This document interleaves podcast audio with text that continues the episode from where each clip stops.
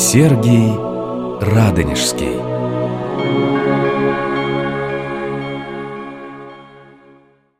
Здравствуйте, уважаемые радиослушатели. Здравствуйте, друзья. С вами я, Алексей Светозарский, и мы продолжаем разговор о истории Троицы Сергиевой Лавры, основанной преподобным Сергием Радонежским, 700-летие со дня рождения которого мы отмечаем в этом году. Сегодня у нас с вами встреча необычная. Давайте просто попробуем представить себе потрясающую величественную картину царских богомольных походов. Это время царя Алексея Михайловича и его ближайших преемников.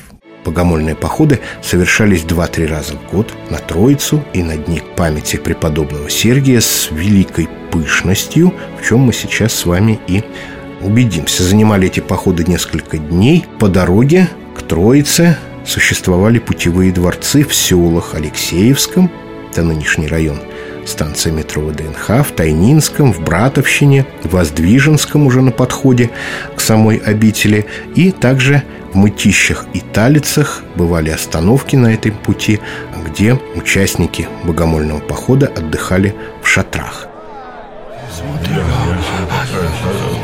Его великого государя пришествие будет! Ух ты, государя! Государя пришествие!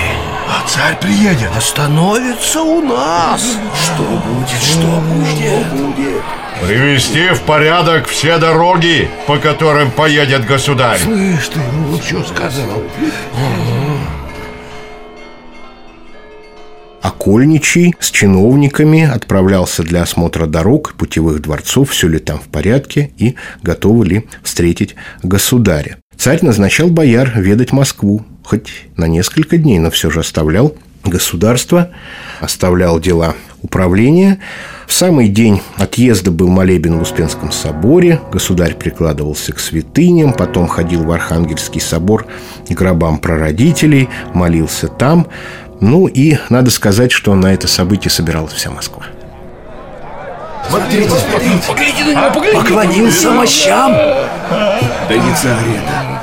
Кто-то из свиты. Да нет, не, не, точно сам государь. Я своими глазами видел. Да что ты мог видеть? Да.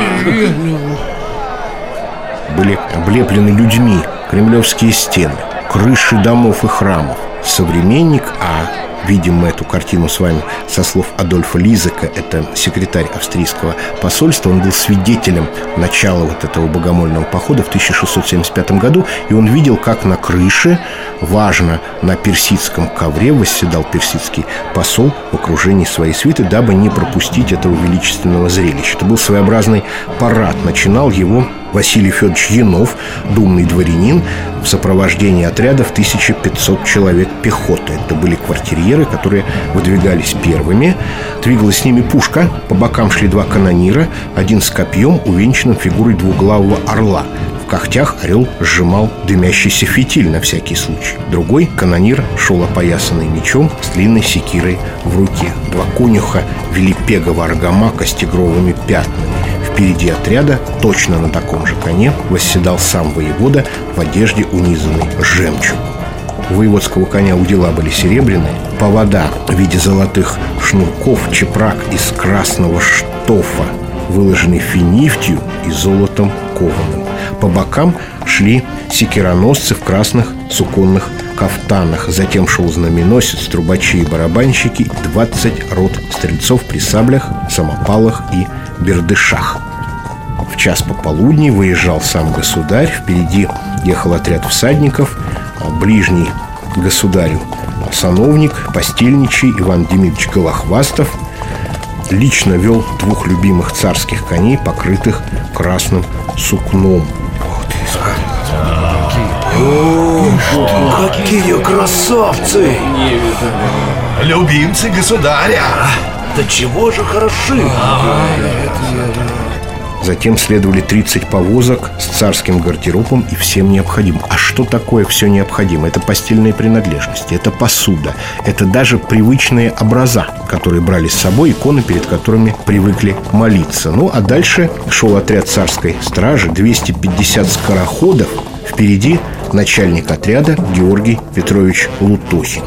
Следующая партия, следующий поезд, как тогда говорили, это поезд, который возглавлял Тарас Ростопчин.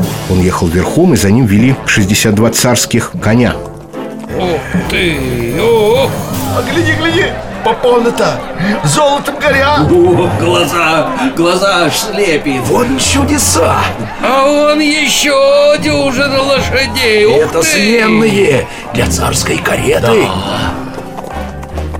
Не каждый мог ездить каретой, запряженной 12 лошадьми Только государь, даже у кого-то и была такая возможность, такого права у него не было Затем следовала запасная карета, которая ослепляла блеском золота и хрусталя Следующий поезд возглавлял Петр Яковлевич Вышеславский, за которым несли скамейку.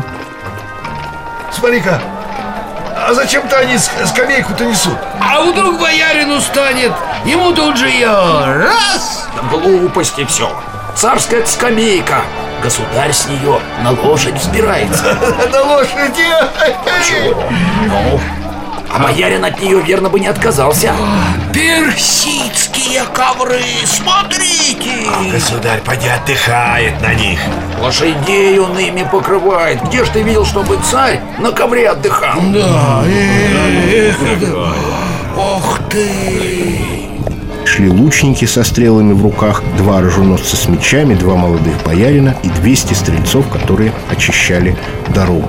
Потом уже следовала царская карета, где находился государь с наследником, это э, будущим царем Федором Алексеевичем, а также главным воеводом Юрием Алексеевичем Долгоруким, ближним боярином, дворецким и наместником государства. Поезд царицы был не менее великолепен. Царица выступала отдельно из других ворот дворца. Стрелецкий голова Иван Грибоедов возглавлял это шествие. За ним следовало 200 скороходов, 12 белых запасных лошадей для царской кареты, маленькая золоченая карета, в которой находился юный Петруша, будущий Петр Великий, которому исполнилось три годика. В карету были запряжены пони, как пишет очевидец, лошади пигмейской породы. По бокам шли четыре карлика, и один карлик верхом следовал за каретой. Отдельная карета для других царских детей, большая карета царицы, запряженная 12 лошадьми. По бокам шли ее отец Кирилл Полуевич Нарышкин и воспитатель Артамон Сергеевич Матвеев, очень близкий государыне. Человек множества бояр, еще одна карета в 12 лошадей для родственников царицы и большой отряд Первая сласка была у креста. Это то место, где в 1652 году москвичи встречали привезенные патриархом Никоном мощи святителя Филиппа, пострадавшего от Ивана Грозного. Ныне это район проспекта Мира. Здесь разбивали шатер, государь переодевался в более легкое дорожное платье, а ведь до этого он должен был ехать верхом. Он спешивался, и пересаживался в карету. Но перед москвичами царь должен был показать себя молодцом, показать, что он в прекрасной форме. Кузьма, Да, государь. отправляйся к великой царице и передай ей, что их величество государь интересуется здоровьем ее и детей. Да расспроси еще о самочувствии бояр. Слушаюсь, государь. Интерес к здоровью супруги и детей вполне естественный, живой, не ритуальный, а вот бояре не все этого удостаивались, и кого спрашивали о здоровье, то считалось, что государь их особо пожаловал. Первая серьезная остановка была в селе Алексеевском. Если по каким-то причинам царский поезд отправился несколько позже, здесь ночевали. Или в Тайницком. Затем в Братовщине, в Воздвиженском, иногда в Пушкине и в деревне Талицы. В Пушкине был тоже путевой дворец, но он принадлежал не государю, а патриарху, так что иногда останавливались на ночлеге в нем. О том, как продолжался Троицкий поход государя Алексея Михайловича, мы с вами поговорим в следующий раз. Всего вам доброго, до свидания.